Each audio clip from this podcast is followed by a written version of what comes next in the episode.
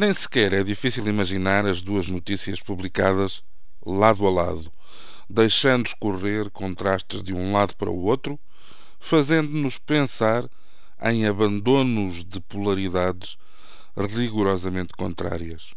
Depois, com calma, mas com uma certa raiva a nascer-nos nos dentes, concluímos que a questão do fosso circunstancial que separa duas partidas, duas formas de bater com a porta, duas modalidades de cansaço, não é apenas geográfica, nem se prende exclusivamente ao destino.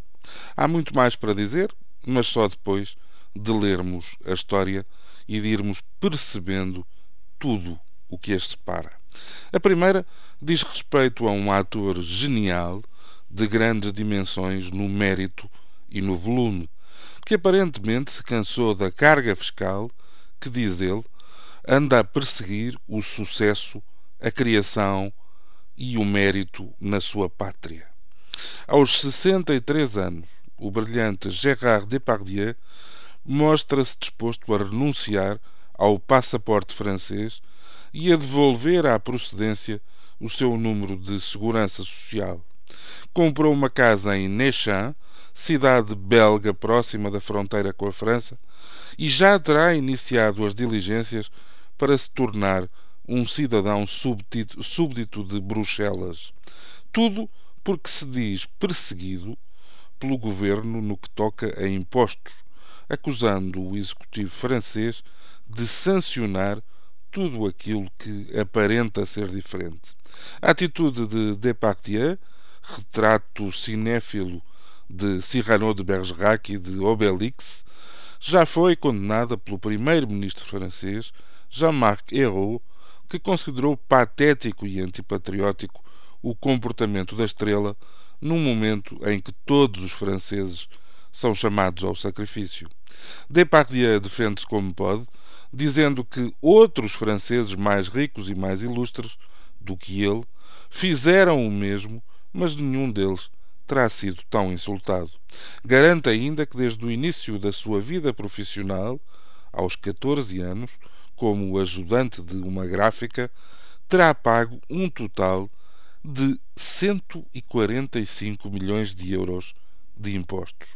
Ora, na Bélgica, ficamos a saber, não há taxa suplementar para os grandes rendimentos, enquanto em França o presidente François Hollande quer concretizar uma super taxa de 75% sobre os rendimentos superiores a 1 milhão de euros. Agora esquecemos tudo isto e passamos para Portugal. Conta-nos o Correio da Manhã, numa notícia assinada por Secundino Cunha, que o presidente da Junta de Freguesia de Castelo de Neiva, Viana do Castelo, já não passa o Natal em Portugal. O aperto da crise económica obriga-o a procurar trabalho no estrangeiro e, precisamente no dia 24, na véspera, parte para o Canadá. Augusto Bandeira, eleito pelo PSD em 2009, relata: Eu tinha um restaurante onde investi cerca de 400 mil euros, mas devido a esta crise e à má gestão de que o nosso país tem sido alvo, vi-me obrigado a fechar as portas. Como não consigo viver com os 270 euros que ganho na junta, volto para o Canadá. Vim de lá há 18 anos para ficar na minha terra e nunca pensei que teria de voltar a emigrar. Desabafa, sublinhando que as portagens da A28 e o aumento do IVA na restauração ditaram o seu destino. Desiludido com os governantes, incluindo os do PSD, Augusto Bandeira, 49 anos, já pediu suspensão do mandato. E também escreveu ao Primeiro-Ministro. Mas, como já percebemos, não vai esperar pela resposta. Mesmo que o quisesse, não poderia fazê-lo. Bom dia.